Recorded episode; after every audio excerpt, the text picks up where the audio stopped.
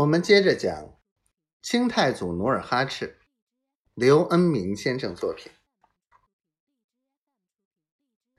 努尔哈赤洪钟般的声音刚落，全殿立即轰动，众臣诸将立即起立，施礼道：“韩王深谋远虑，正合臣民之望。”努尔哈赤打着手势，让众人落座后，说道：“吾本不想打这一仗，但万历皇帝的大明朝欺人太甚，令人难以忍受。”说着，他隶属了大明朝的官吏无辜杀害他的父祖，多次发兵越界，挑起事端，袒护叶赫。助纣为虐，骚扰边民，驱逐农人收割，博我后他，援助哈达，抓我平民，抵押人质等罪过，并归纳成七大恨。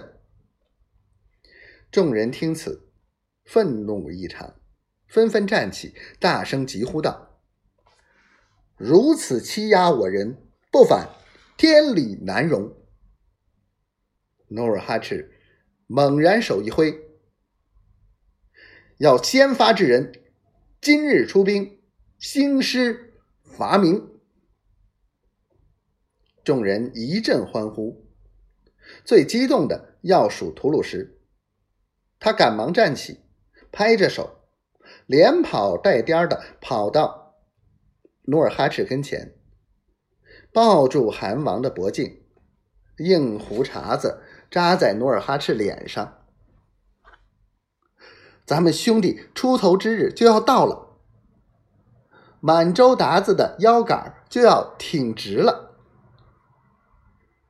哎，努尔哈赤笑道：“打仗并不单单为了我们兄弟几个人，而是为了满洲人、汉人的千秋大业。”他转脸。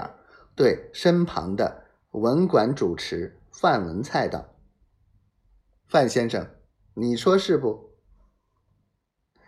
范文蔡摸了摸亮脑门，说道：“韩王宽宏大度，不会贪图个人安乐。满朝文武大臣一致同意兴师伐明。”于是，努尔哈赤。一面委派范文蔡将七大恨写成檄文，一面部署各旗召集兵马，准备出师。